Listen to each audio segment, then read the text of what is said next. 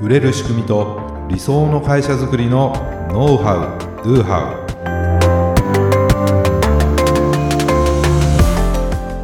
ウこんにちはビズクリエイトの渡辺ですビズクリエイトの中野です。本日もよろしくお願いいたします。はいお願いいたしますはい今回はですねはい。そうそうこういうのが欲しかったんだよのヒントについて すごい小芝居が入ってます。そうそうこういうのが欲しかったんだよっていうね ははい。い そういう話なんですよ あのね多くの場合はい。人は形にして見せてもらうまではい自分は何が欲しいのかわからないものだと、まあ、この言葉、はい。ね、何度。かこのねポッドキャストでも引用させてもらってるんです、はい。スティーブ・ジョブズの言葉なんです、そうですね。うん、もうもうこの言葉でねそうそうって思うわけなんですけども はい。そうやはりねこの潜在的なニーズとかウォンツまあインサイトなんてね話もポッドキャストでしたことあるんですけどはい。その大切さを自覚させられる言葉だなというふうに思うわけなんです。はい。まあ、何が欲しいのかっていうのを僕らもよくアンケート取ったりとかももちろんするしてし、ますね。はい。要するに欲しいものを提供していくのが、まあ、より確実うんだけど、実はな自分はね本当に何が欲しいかってうん分かってるよって分かってないっ そうですね。てこ。とってあるんです。だからそれを目の前に見せてもらうことで、全然それまで欲しいなんて思ってなかったのに、うんそうそうこういうの欲しかったんだよって思っちゃう。うん。うん。うんこれね僕結構あるなと思うんですよあの雑貨屋さんとかあとあのキッチン用品とか好きで 料理するんで そうすると雑貨屋さんとかなんかちょっと便利グッズというか、キッンチンで使うようなとか、よくあるじゃないですか、ありまそういうのすね。そうすると 別にそれずっと欲しかったわけじゃないですよ。でもそれを見るとうわこれ便利だな。うわそうこういうの欲しかったんだよなと思うことが多いなと思ったんですよ、あ、そうだったんですね。うん、そう。まさにそうなんですよ。うん。形にして見せてもらうまで自分は何が欲しいのかわからないものなんだなっていうのを、まずね心に留めとく必要があるなと思うんです、そうですね。う。ん。だから、まあ、前もねそのお客さんが言う通りにやってもうまくいかないこともあるよと、まあ、サラダマックの話とかね。ありまそういうのしたねを。しましたけれども、はい。サラダね欲しいって言うからサラダ出したのに 全然売れないっていう。まあそんな言葉はね欲しかったんじゃないのかという。はい、残されたはい。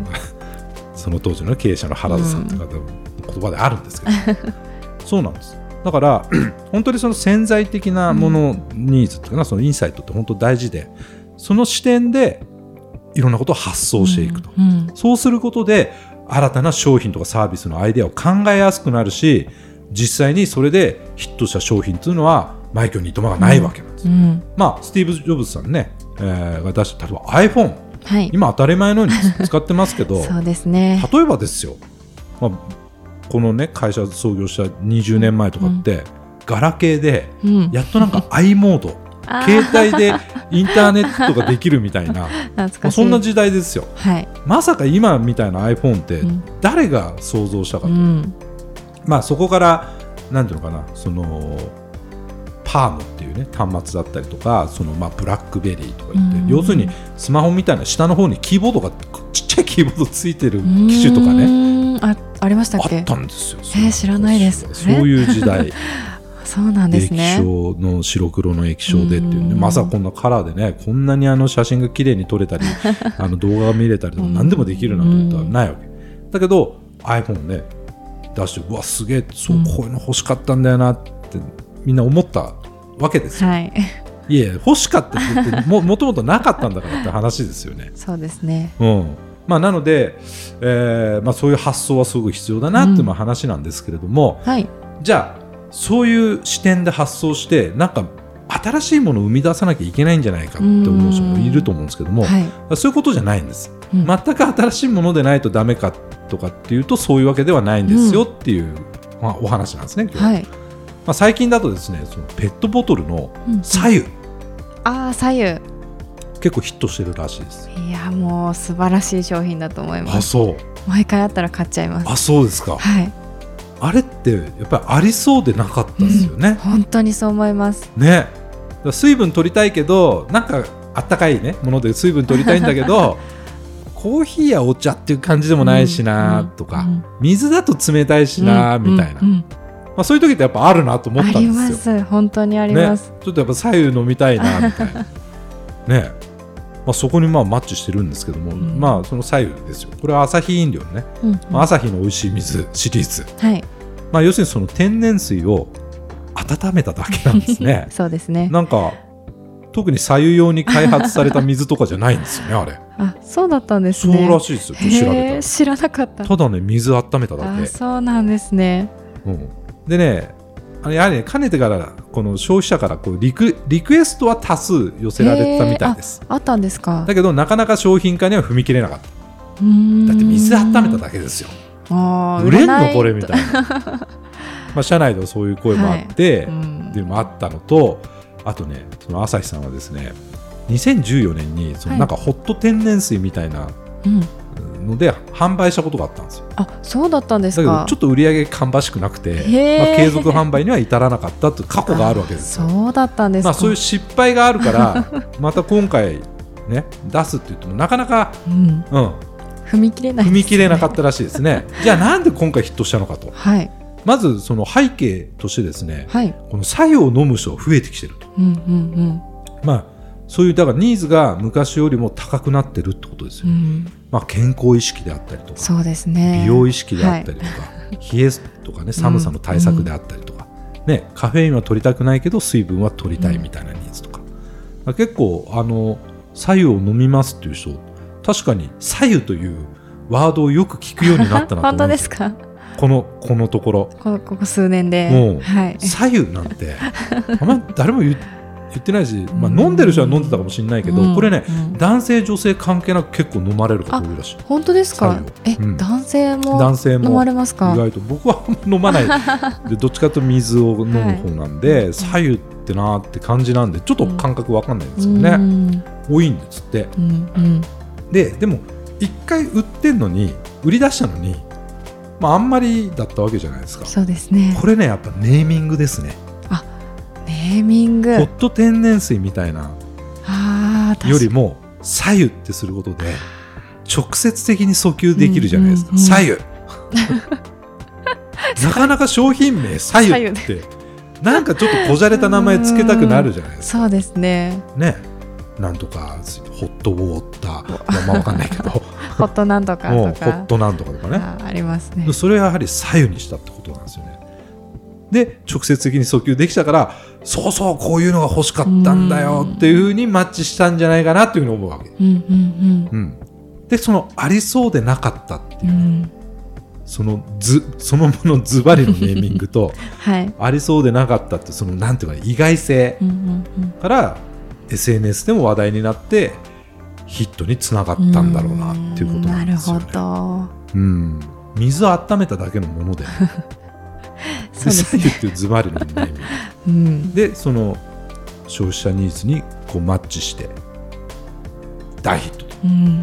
ね、でそういう事例としてこう出てくるとそれ聞く聞いたり見たりするとねあなるほどねっていう話なんですけれども、そこに気づけたってすごいことだと思いませんか、いや本当にそう思います。うん。えでも中野さんどうですか？その左右をね、はい。見た時ってどんな感どんな印象だったの？えついに来たかと思いましたつ私いに来たか？いや私そんなにリクエスト来てるとは思ってなくてそんなに需要もないとは思ってたんですけど、うんまあ、でもヒットしたっていう背景も聞いてあやっぱりみんな欲しかったんだと思いました。でやっぱり自分も普段から白湯飲んでて、うん。出かける時って飲めないじゃないですか、ね。ありがたいなとありがたいと。思いましたね。ねえ。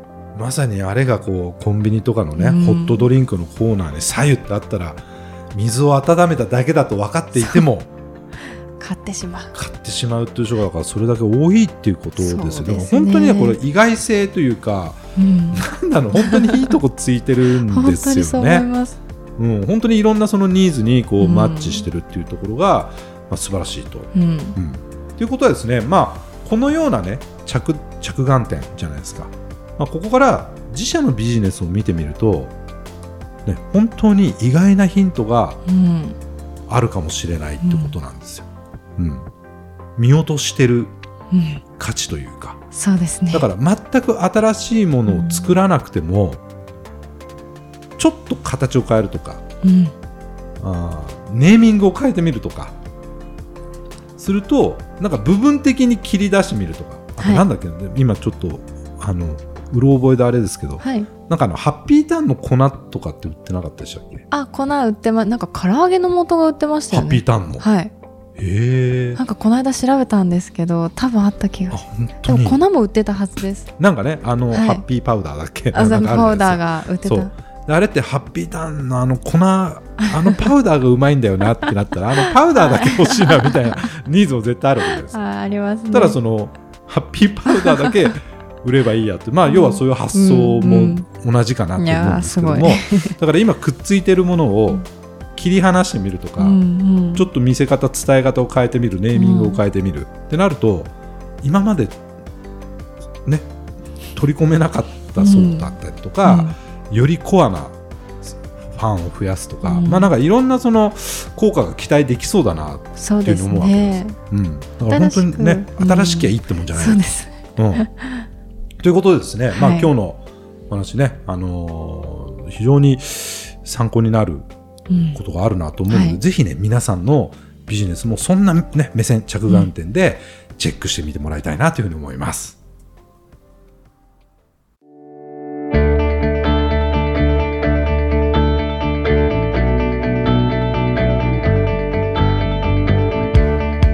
はい、ありがとうございました。ありがとうございました。ね今日のお話も左右ねまさか、あの 中野さんがそんなテンションで、はい。もう大興奮ですね。思わなかったはいんです、結構やっぱり女性の方が飲むうん。感じしますよね。しますね。うん、うん。なんかどんな感じそその例えばだけどこう、はい。左右を飲んでる私みたいな。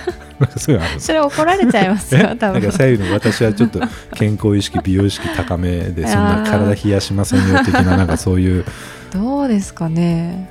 なんかそういうのもいや僕ねあると思うんですよ。なんかうん何を飲んでるかみたいうんな、うん。自分あがの自分がとか、こう例えばこうオフィスなんかでもそうだけど、まあ、あんま気にしないのかな。わかんないけど自分が何を飲んでるか。そうですね。好きなものを飲うむん、だからなんかその例えばですけどこう外に出てねそのペットボトルを持ち歩くのになんかその左右をこうものこのペットボトルの持ってる。こう持ち歩ってるっていうのはその女性的に なんスていうのかな。テータスになってるちょっとこう、うん、あのなんかそういうのもあるのかなって、まあ、わかんないあーあるんですかね？わかんないですよ。わかんないですけどなんかそういうちょっと意識高めな感じに見られる感じするじゃないですか。僕のイメージだから左右飲む人ってちょっと意識高い系みたいな感じなんで。そうなんですね、はい、わざわざその水を温めて飲むわけですから。そうですね。ちょっと意識高いなと思うわけなんです、ね、でもあのやっぱりネーミング大事だなと思いましたそうでねすね。ホット天然水じゃ売れないけどうん。左右とおっしゃる売れるわけですからね、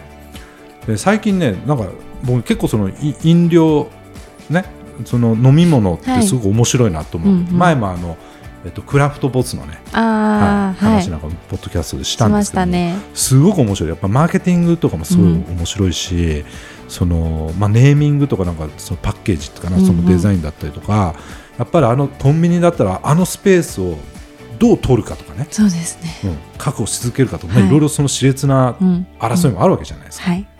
でそんな中で最近なんか思わず買っちゃったのが その京都レモネードっていうね、あ京都レモネードなんか見たことあるかも。なんで京都なんだろうみたいな。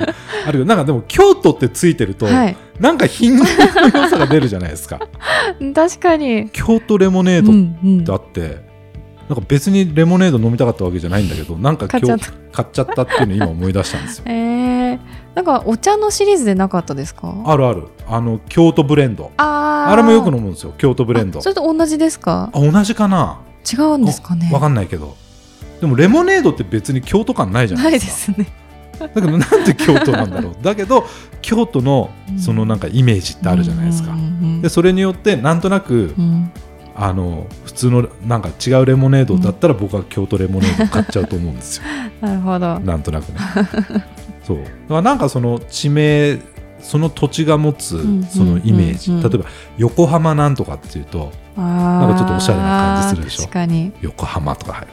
あります。北海道って入ると、あー美味しそう。美味しそう。北北海道小豆とか、ね、北海道産ってついてるだけで、ああなんかもう一気になんか価値高まっちゃうみたあいな、りますね。あるじゃないですか。ありますね。だからやはりそのネーミングって大事で、その中にこう地名とか、うん。何かそのイメージがこうパンってこう浮かぶようなワードを入れるっていうのもあ、まあ、結構重要かもなと思って、うんうん特にこう食べ物なんかは確かに。影響が大あるなっ思ねったんですよ。はいだからそう考えると例えば群馬なんとかとかね高崎なんとかとかやってもまああんまりかあの影響ないなみたいな。